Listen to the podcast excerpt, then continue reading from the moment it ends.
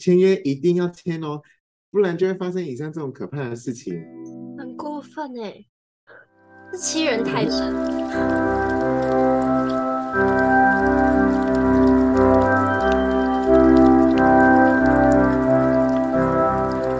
欢迎收听日更剧场，我是今天的来宾雨辰，准备要串场当主持人的就是我。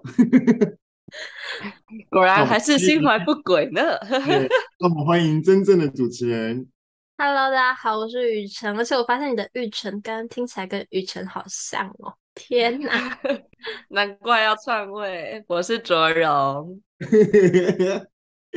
玉成导演前两集跟我们聊了一些他之前在拍摄各个作品跟参加一些影视比赛的一些经历，以及他去划龙舟啊之类的有趣的历程，甚至要发单曲了，甚至 好斜杠。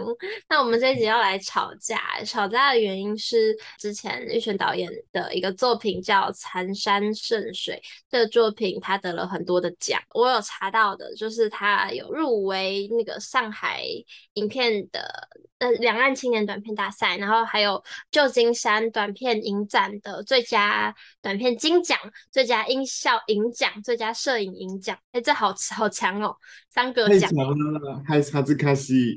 对，然后嗯、呃，还有台湾呃台北电影节这样子，嗯、呃，台北电影节的观摩单元，然后哎，所以但但这些奖项都还是身外之物嘛，重点是这个作品的。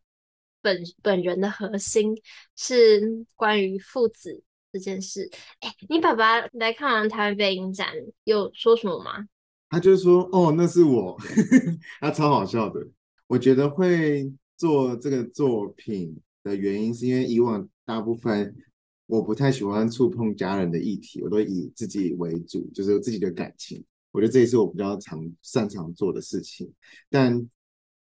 那时候会开始做，其实一方面也是因为我觉得好像是时候可以跟家人之间有一个新的桥梁去连接。毕竟我也长大了，我觉得我们可以重新建构，跟重新的去好好的面对彼此。因为可能小时候比较叛逆啊，或什么的，会有一些没办法阐述的过程，所以我就决定做一支跟家人有关的作品，也跳脱以往的风格了，就觉得诶可以成长一下，对。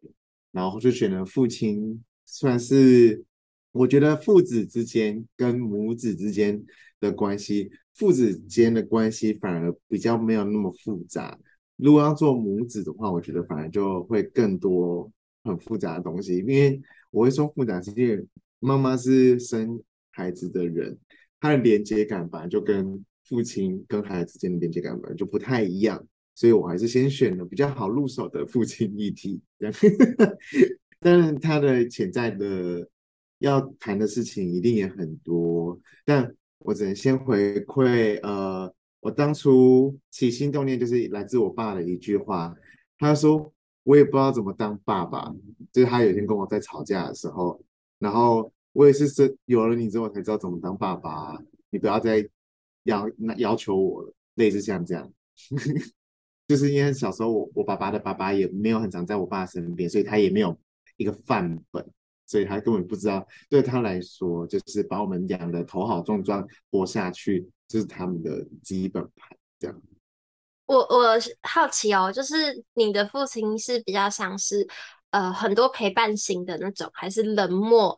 呃，不是我的冷漠不是指对你很冷漠，是指比较有距离感，但是心里默默为你好那种。身体上的距离是近的还是远的？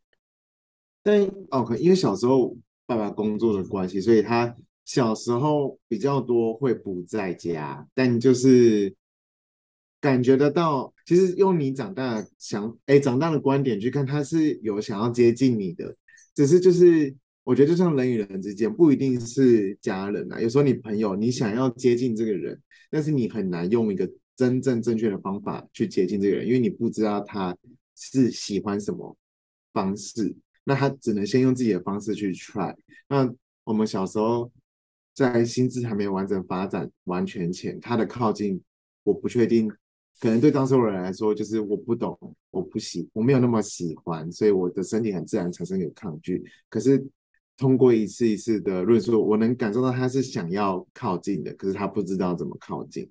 他不算是真的冷漠，可是他就先用其他的方式，比如说我有吃饱，然后哎，我有上学这样。但是他真的是一个很好的父亲，是比如说我举例来说，小时候一个故事，他也是很尝试想要很有耐心。但他就是那次，就是我已经要出门了，但是难得妈妈不在，是要爸爸带我出门。然后我小时候看了《天空之城》，我就很想要吃中心有一颗黄色的 sunny side 的太阳蛋，荷包蛋。然后 我就说，我就可是形容词不多，那时候只跟我爸说我要圆圆的蛋。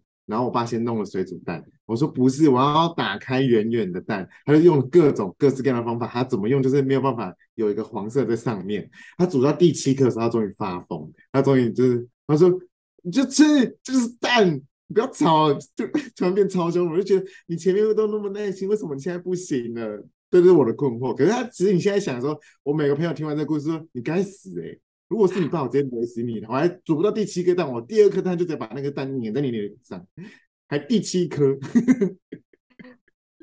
对啊，七颗哎，七颗都快煮完一盒蛋了。我就因为他就是因为爸爸常常不在，他很难得跟我相处，所以他会用他的方法来展现他的父爱。可是最终耐心是会被磨完的？唔，加点，太多荷包蛋了。好好笑，很感人呢，很感人呐、啊。所以你说他是用什么？他不是冷漠，他也没有。我觉得他只他是尝试用他的方式在靠近，可是他时间有限，他很希望速成啊，快速的得到他以为可以得到的结果。但小孩子就是不可控，所以就是我常常没有办法给到他想要的结果。我觉得变成是这样。那最近有开始解开这个结吗？因为加上有一次，我就是好好跟他们坦诚，跟也好好跟他们聊天，打开很多东西，去好好聊我这几年一个人在台北的心情啊，或什么的，然后也让他们看过他们从来没有我的作品，以前从来没给他们看过，就是在我二十六岁之后，我就一次像马拉松一样连播把他们给他们看完这样，然后所以他们就是很辛苦的把所有作品看完这样，好好笑。然后呢，就就。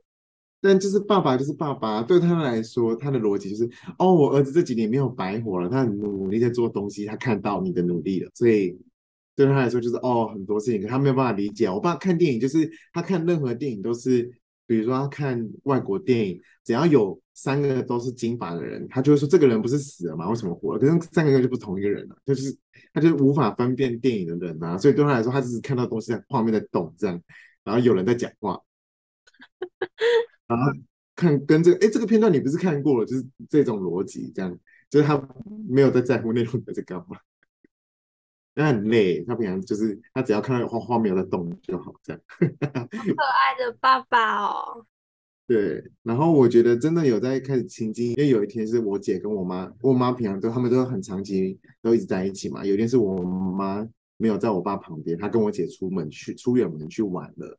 然后我爸突然很偶然，我就接到我爸的电话，然后我就想说，哎，太神奇了吧？为什么这个时候打给我？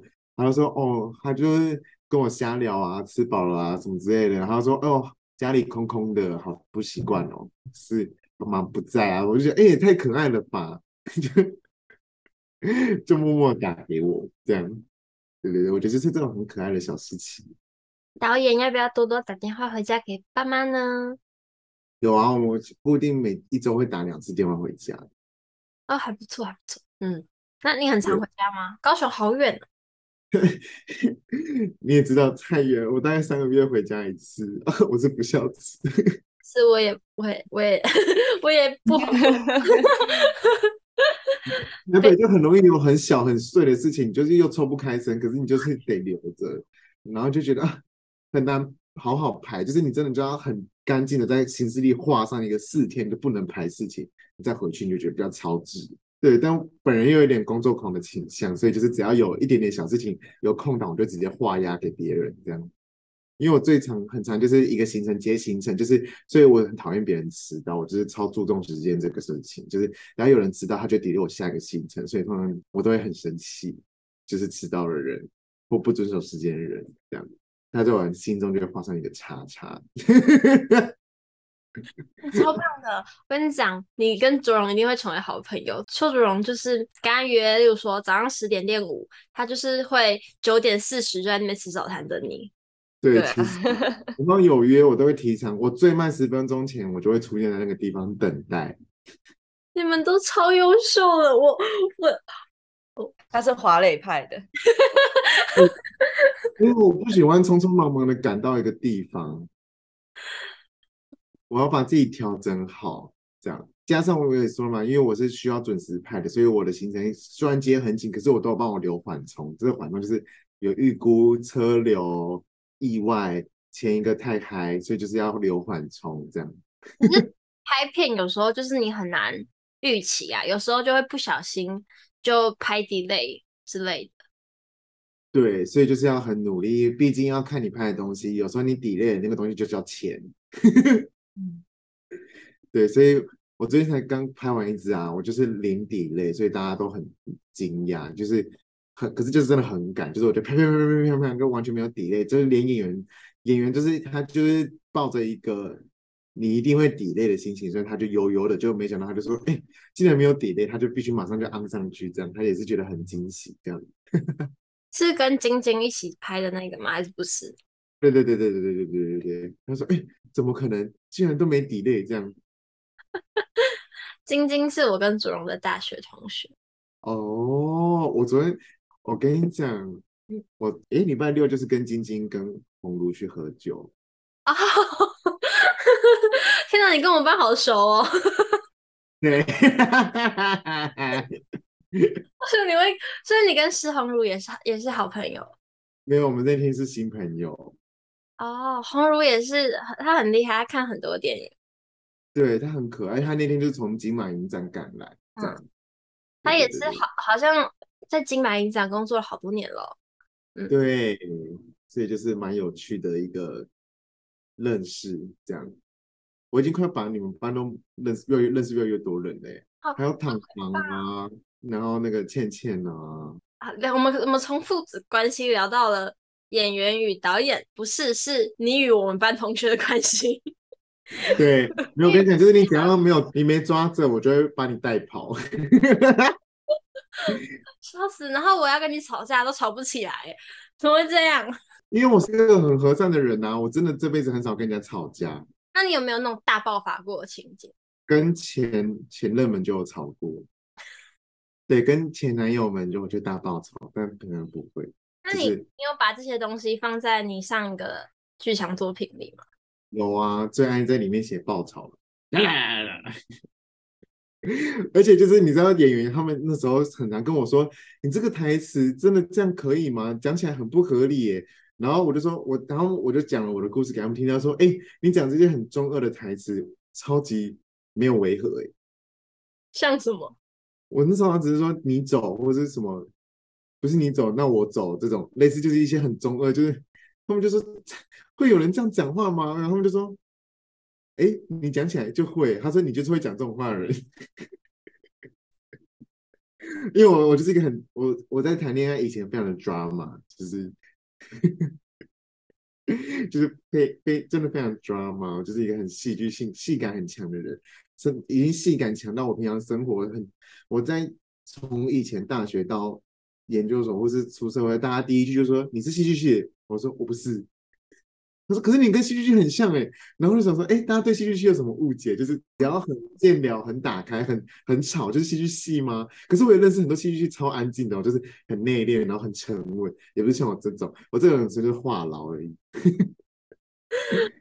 好好笑哎哎，等一下等一下，我们刚刚讲到戏剧系，但是好像大家都不认识应用媒体艺术哎。你要不要稍微就是给我们一点科普？应用媒体艺术它其实是它是一个历史悠久的系所，但它现在已经不存在，它现在改名了。然后它现在是传播学院，好像什么什么所这样。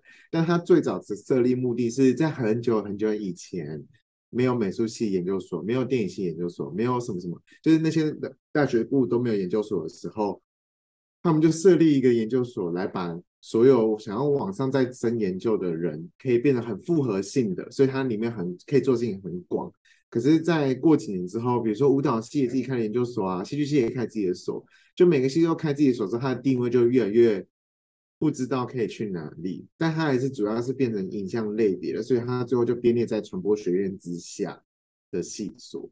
对，所以它主要还是以影像类别，然后会是以尝试做影像相关的作品为主。但是你也可以搭配装置，它是非常，我觉得它是一个非常自由的系所，它也不像电影系，就电影所，就是你一定要拍。两短一长的片，你才能毕业。就是在这边，你可以做摄影、平面哦，你也可以做装置录像，你也可以做短片。只要你敢写，你也知道教授 OK，你就可以做这样。有做过装置录像吗？有啊，我毕制其实是做装置录像，我做一些，我做一堆裸体的东西，做全裸这样。不是我，我找来很多演员，然后他们裸给我这样。哎，你是对做身体相关的事情也蛮有兴趣？有兴趣，可是就是我自己很，我其实以前很抗拒，就是我不太喜欢裸体的东西。但就是但你要我就是一步一步啊，我我在做的每一件步伐，除了在创作以外，我都在创作中突破自我，就是希望可以帮自己再打开一点，再再往前一点。对，所以今年在做了很多尝试，比如说我们相遇的芭蕾也是我自己的尝试，因为我对我肢体其实以前是很不在行的，但我就觉得可以借由这个机会做一些新的尝试，然后去打开。但的确，它就是一个很好的尝试。在这个舞蹈结束之后，我我包含晶晶，我们的戏剧之友，他就是 他就跟我说，我整个人状态很不一样，他觉得我整个身体、心灵跟就是很打开，这样感受力变得更强，这样。我也觉得感受力变得更强，而且就是什么叫做 go with flow，跟在当下这件事情都非常的有。我觉得在整个过程就是包含，因为我们这次的演出，我们其实一开始大家不是都很惊嘛，在那个 party 的时候，但真的当天演出，我觉得很精彩，是因为大家都在，大家就是把自己很放在那个当下的时候，我觉得我也放掉很多，我就在那个当下，包含我也做一个尝试，就是我邀请。我的家人直接来，我姐来看，因为我其实很觉得很可怕，被观看，还被家人观看。但我觉得，就邀请这个动作，然后真的某方面程度就是很打开这件事情，就是非常的值得啦。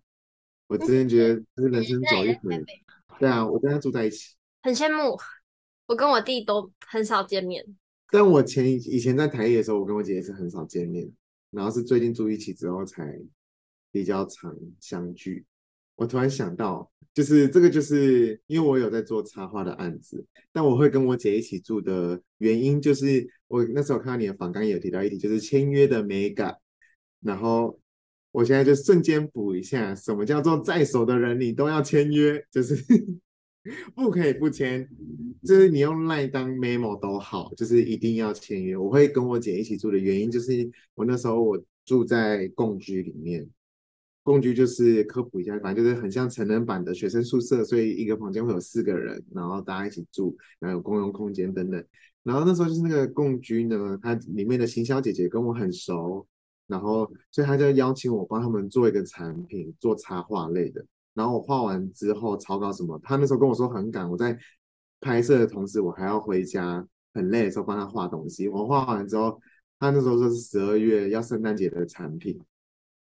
那都已经十二月了，然后他十一月我就帮他赶完之后，哎，十月底帮他赶完，因为他说他印刷嘛，就十一月他就整个无声无息，都完全没有消息，然后我就关心说，哎，那你后来怎么样？然后他都没有回，到了十二月初，他就跟我说，哦，我们决定没有用你的作品，然后我想说，好，就这样，那没关系，你不给我就算了，就是就是你不给我钱，你不给我就你不用就算了，那我们就就这样，结果没想到。就是产品出来的时候，哇，他们直接拿我的稿子给另外一个插画家画，就是那个稿子是一模一样的，就是跟我的构图什么的设计完全是一样的。然后我想说，哇，厉害了，这个就是直接哇，直接用哦，抄哦。然后后来我就跟他们阿杜讨论了一番，然后他们那时候就会处理，然后就到最后他们就就跟我说，他们不不跟我续租，然后。我就无家可归了，他们超过分。我在过，因为那一年的过年是除夕当天过完十天就直接是二月，但我们通常是下个月的前前一个月的前十天会给下个月的账单，但我就是没有收到。然后他就是说，哎，我们二月就是要我搬离。然后，但是我那时候就等于我一放除夕的那一天，我就要把我东西全部整理好，因为我不可能除夕放完回来整理，因为就是我收完回来就二月啦，我就是除夕当天在那边收行李。然后我姐就说我东西先放她家，然后我就在我姐的家睡她家的沙发，睡了快一年这样，当沙发客，呜，这样。然后后来我姐她有换了新的住所之后，才有比较自己的空间这样。所以就是签约一定要签哦，就是不然就会发生以上这种可怕的事情，很过分哎。对，这是一个很很过分的故事，是欺人太甚。对啊，他们那时候就是把我赶走，就是我我就是看你怎么办啊。我现在就掌握你的住宿大权嘛，这个我觉得就是房东很恶劣的地方。很恶劣，我我的天哪，做艺术已经够辛苦了，然后还要防范这些小人。对，所以我现在都是在手的朋友，我一定会 memo，而且你不能用电话的，你一定要用 line 上要留讯息，你一定要留说，所以我们是这样这样这样，剩这样这样，对吗？然后对方说对，这样，这就有法律证明了，他有答应我们这样。可是我那时候就是都没有，我们是用讲的，因为住一起啊，所以提醒大家一定要签，或是一定要 memo 这样。如果聊完了之后，你就是在 line 上打说，所以我们刚刚是这样谈的吗？比如说画几张图几千块。对吗？什么时候交稿？然后如果对方说对，没错，那你就有凭有据了。感谢玉成的分享，我们这一集在我惊魂未定之间结束了。然后，然后居然没有吵到架，好吧？那就是玉成真的是人很好。我今天被天使疗愈过，所以没有动力跟人家吵架。那毕竟现在要即将进入圣诞期间，所以呢，我们下一集也会聊聊关于圣诞节的一些小故事。那我们下一集再跟玉成相见，拜拜，拜拜，拜。